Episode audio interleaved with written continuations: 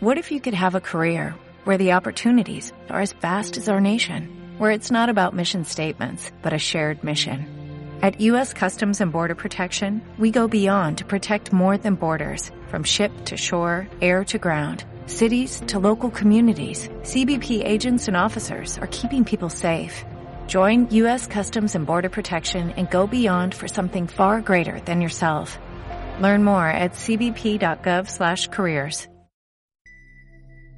Me creerías si te digo que hay una forma de ganar debates, incluso compitiendo con oponentes que tienen más datos y más argumentos que tú. El día de hoy aprenderás a ser más persuasivo y podrás ayudar a las personas a abrir su mente y a aprender más. Déjate sorprender por el gran psicólogo organizacional Adam, Grant, y su libro Think Again. Te comparto la parte 2 aquí en Libros, y Dinero. Libros y dinero.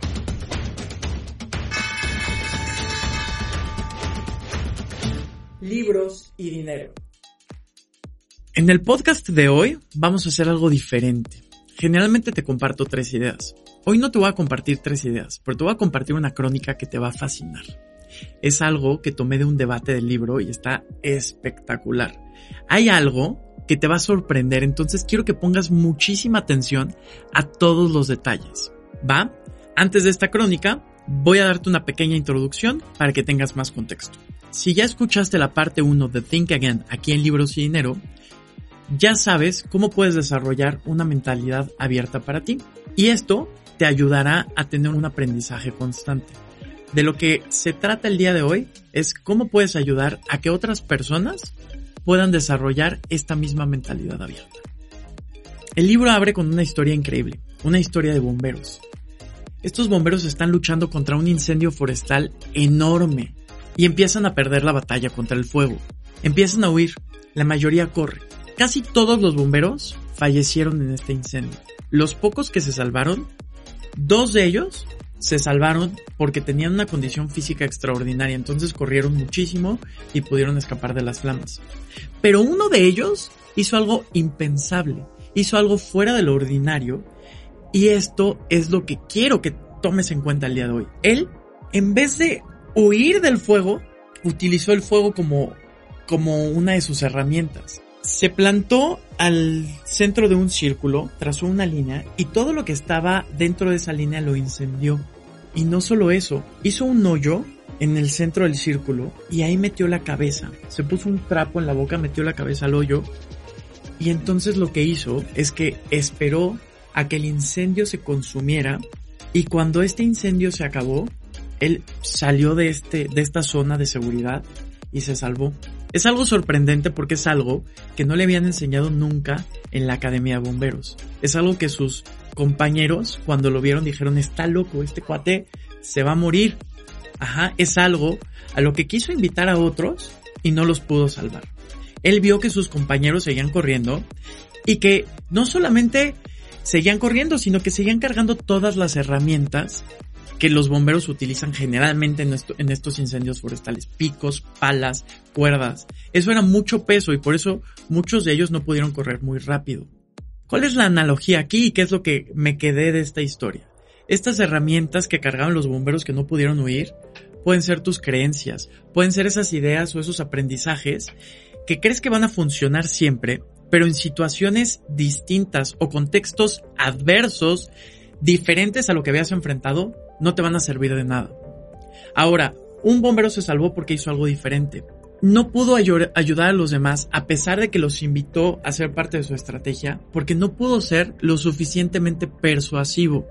¿Cuántas personas en tu vida, gente que amas, tal vez alguien que no quiere tomar un tratamiento médico o algo preventivo que podría ayudarle a preservar su salud? ¿O cuántas veces tienes a alguien que sabes que podrías ayudarle a hacer algo mejor y no logras ser lo suficientemente empático conectar con esta persona y que sienta que lo quieres ayudar de una forma genuina. Bueno, pues justo de eso trata el podcast del día de hoy. ¿Cómo puedes hacer lo que este bombero no logró? ¿Y cómo puedes salvar a los demás ayudándoles a abrir su mente? La gran idea que te quiero compartir hoy es cómo puedes ganar debates y ser más persuasivo utilizando los cuatro puntos que utiliza él o la campeona mundial de debates. Aún no te voy a revelar el género. Pero ¿cómo puedes ser más persuasivo y cómo puedes ganar debates utilizando estos cuatro puntos? Ya te dije que lo vamos a hacer a través de una crónica. Entonces, como esto va a ser distinto, quiero que por un momento, si estás en tu casa, te sientes en la sala, cierres los ojos e imagines que eres parte de la audiencia que está observando este, este debate que es algo histórico, ¿eh? Es algo, algo que rompe con todo.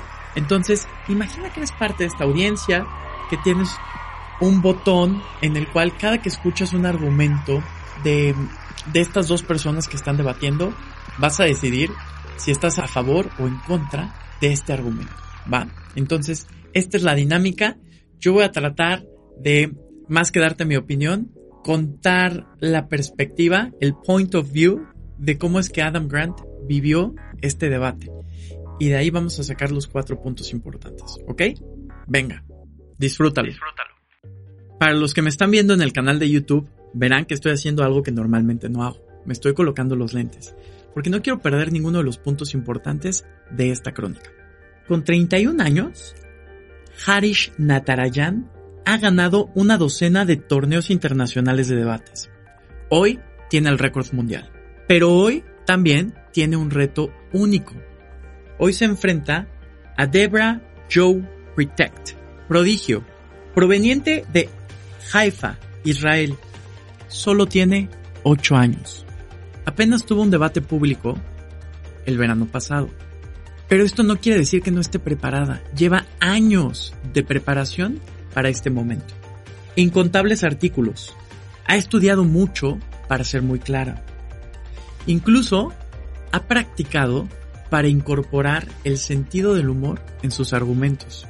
Harish también fue un niño prodigio. A los 8 años tenía debates caseros con sus padres sobre el sistema de castas en la India y generalmente él era el que lograba que sus papás cambiaran de perspectiva y tuvieran una opinión diferente. Fue el campeón de debates de Europa y también fue finalista del campeonato mundial. Este debate de Harish versus Debra está ocurriendo en San Francisco en febrero del 2019. Ellos no saben el tema hasta el momento del debate. El tema es escuelas preescolares. ¿Deberían de ser subsidiadas?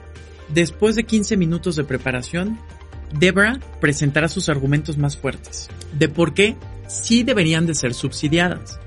Harish presentará su mejor caso del por qué no deberían de ser subsidiadas. El objetivo de Harish y Debra es hacer que su audiencia cambie de perspectiva, que pueda cambiar de opinión, que abran su mente.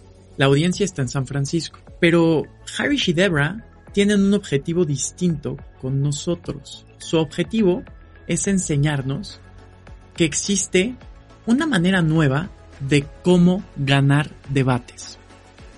Debra abre con una broma y la audiencia estalla en risas. Le dice a Harish, podrás tener el récord mundial, pero nunca has debatido con alguien como yo. Arranca el debate. Debra menciona un nombre impresionante de estudios, citando las fuentes de todos los beneficios académicos, sociales y profesionales que tiene la educación preescolar. Y muy astutamente cita al primer ministro diciendo preescolar es una buena inversión. Harish hace dos cosas. Primero, reconoce que los datos que Debra da son válidos. Y después presenta su contraargumento. Y nos dice que tal vez tendríamos que considerar la perspectiva que, aunque se está subsidiando la escuela preescolar, tal vez el subsidio no sea suficiente. Y la otra es que tal vez no lo están consumiendo el suficiente número de personas. O sea, que tal vez la gente que debería de estar siendo beneficiada con estos subsidios no lo está haciendo. Y el punto es, en un mundo en el cual los recursos son limitados, tal vez el invertir los recursos en subsidios de escuela preescolar, de todas las opciones posibles, no sea la mejor utilización de recursos. Porque si quieres eliminar la pobreza del mundo, tal vez utilizar subsidios para escuela preescolar no sea el mejor uso de los recursos posible.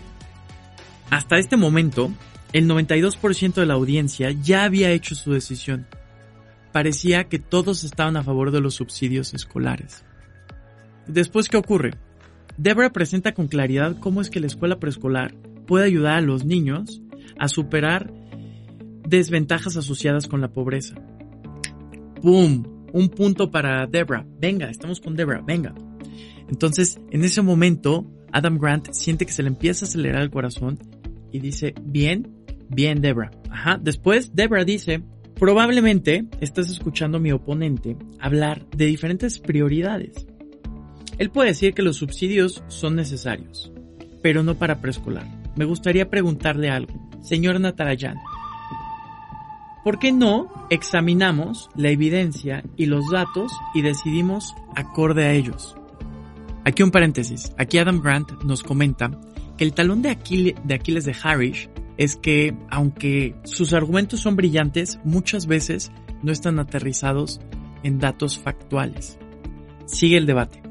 Harris, permíteme comenzar examinando la afirmación principal que si creo que los centros preescolares son buenos en principio, seguramente vale la pena dar dinero para subsidiarlos. Pero no creo que esto sea una justificación lo suficientemente grande para así hacerlo. Debra claramente ha hecho su tarea. Ella no solo clavó a Harris en datos, anticipó su contraargumento.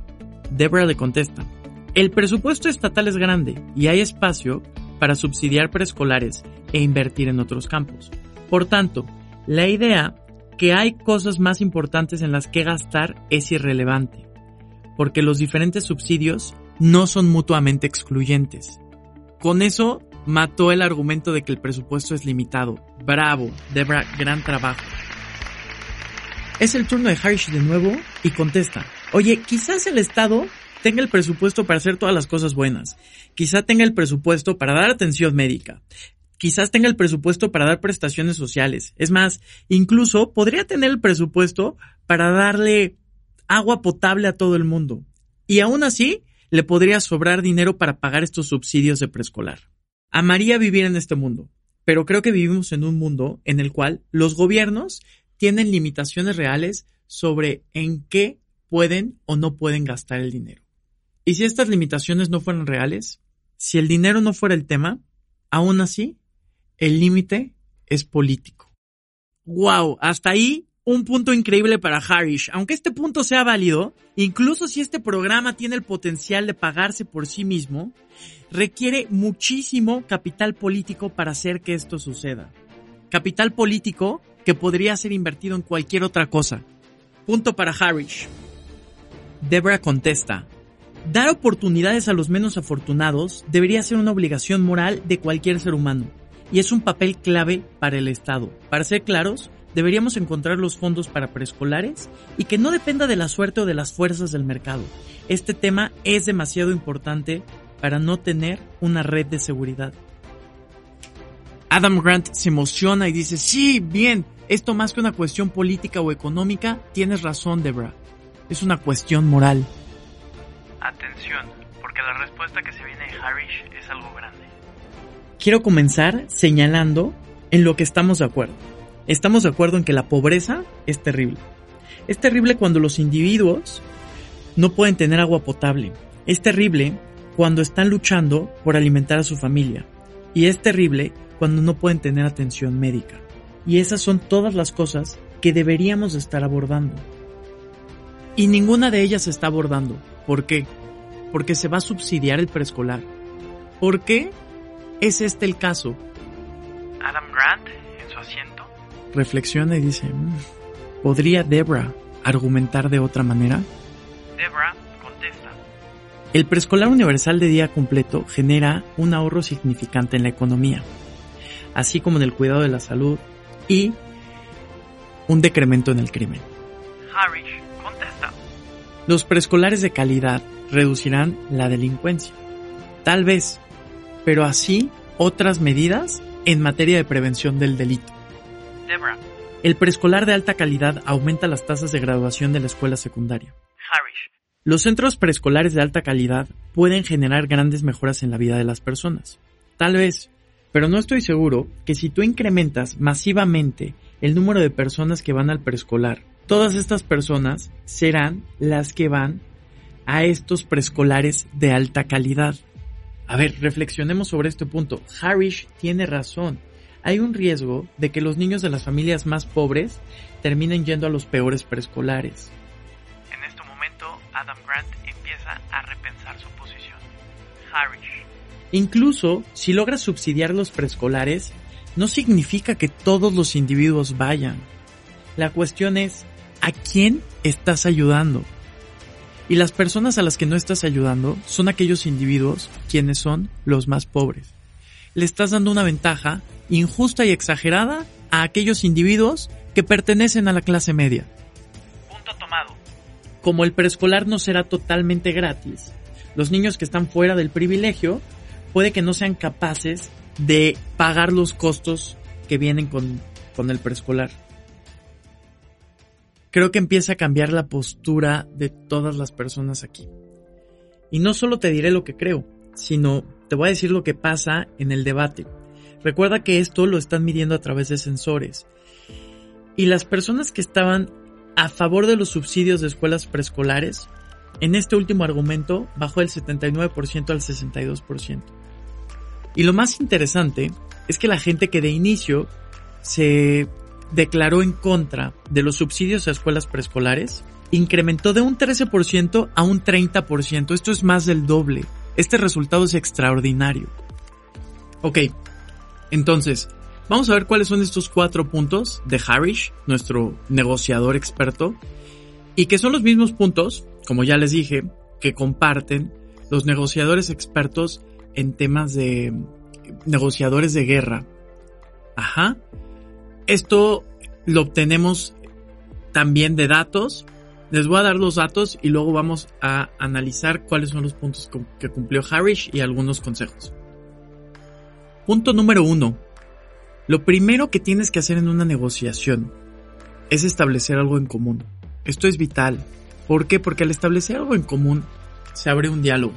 Y entonces le estás diciendo, oye, no solamente vengo a decirte mis ideas, sino también estoy de acuerdo en algo de, de, lo que tú me estás compartiendo. Aquí está, common ground, algo en común. ¡Pum!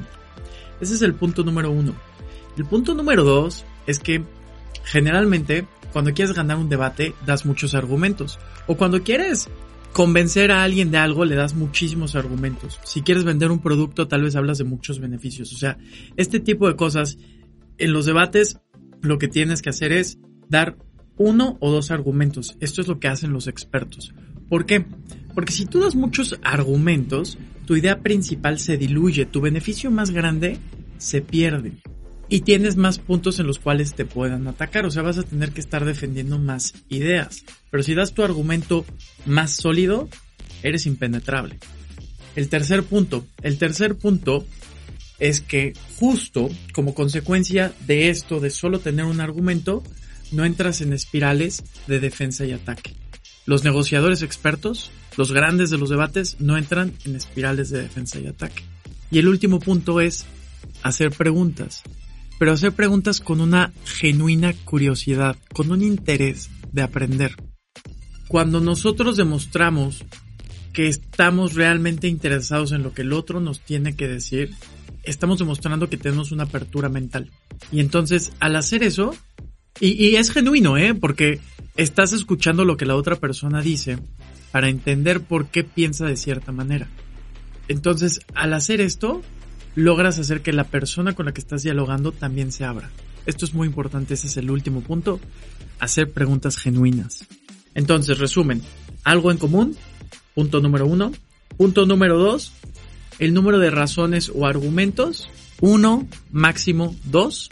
Punto número tres, no entras en espirales de defensa y ataque. Y punto número cuatro, hacer preguntas. Esto si quieres, apúntalos. Ahora, vamos lo más interesante.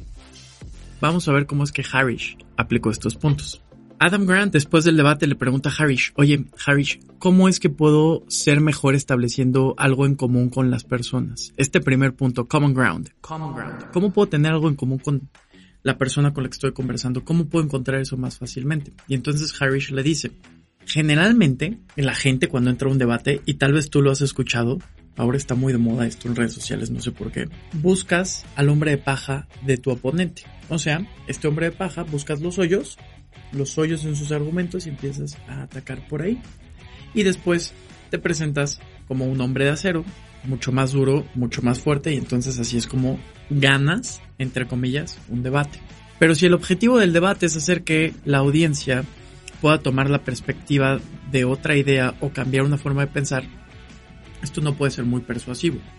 Lo que nos dice Harish es que al reconocer que la otra persona tiene un buen punto, esto demuestra que no queremos ganar a toda costa y demuestra que estamos teniendo un pensamiento científico.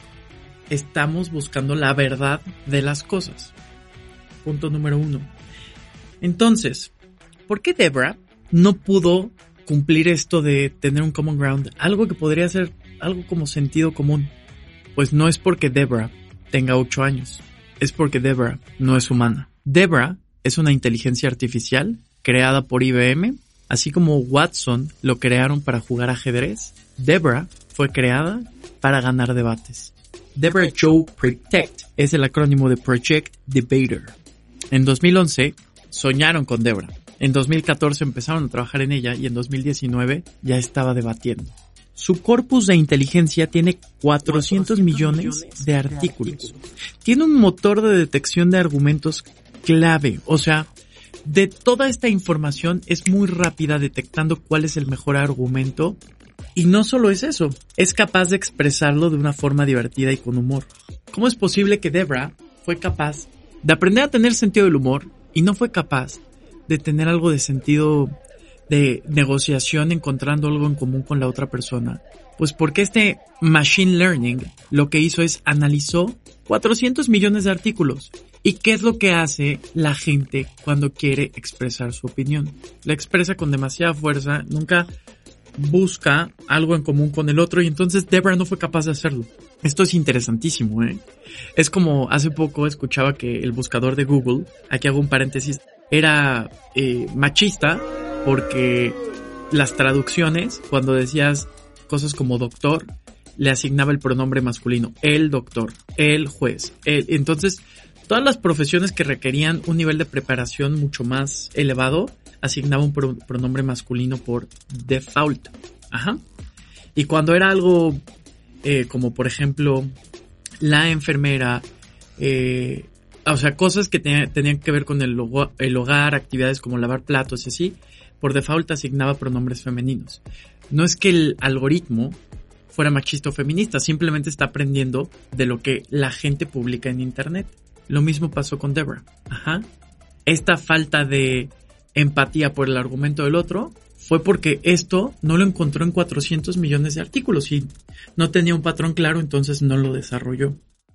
Para finalizar, Harish lo que hizo es estableció algo en común estableció que el problema de la pobreza era algo que les preocupaba a ambos y entonces esto lo destacó. Después se mantuvo con un par de argumentos, no hizo muchos argumentos al respecto, no entró en espirales de defensa y ataque e hizo preguntas.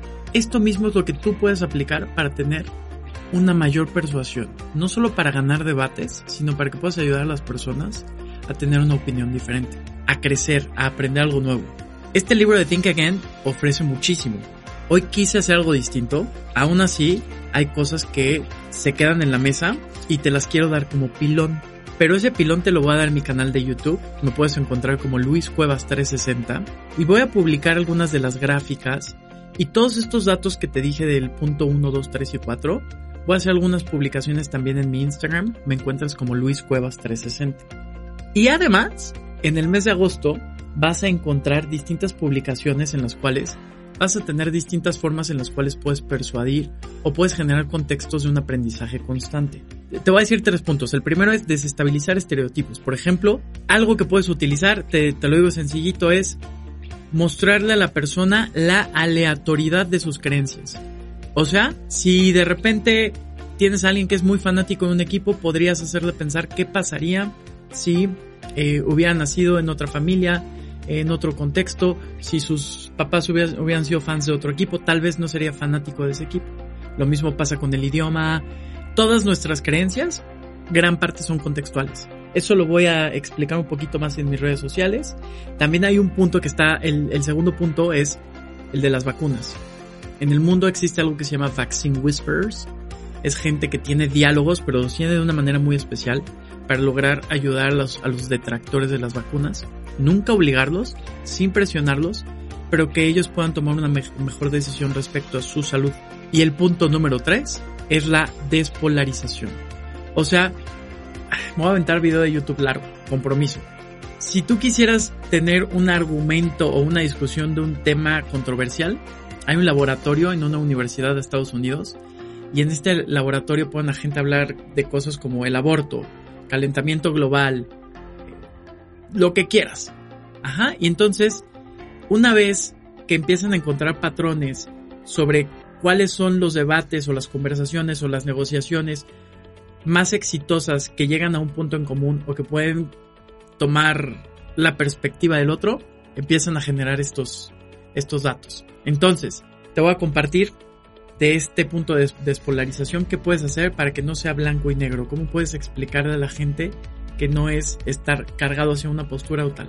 Vamos a platicar de eso, eso lo voy a estar trabajando en redes sociales. Y una última, me puedes seguir en TikTok, ahí estoy como más lúdico, más tal, ahí me encuentras como Luigi Caves. Muchísimas gracias por escuchar el podcast, lo puedes compartir con amigos, dale copy paste, mándalo al WhatsApp, la verdad es que gracias a muchos de ustedes estamos creciendo, entonces espero que, que esto les siga gustando y les siga ayudando. Nos vemos aquí el próximo mes. Hasta luego.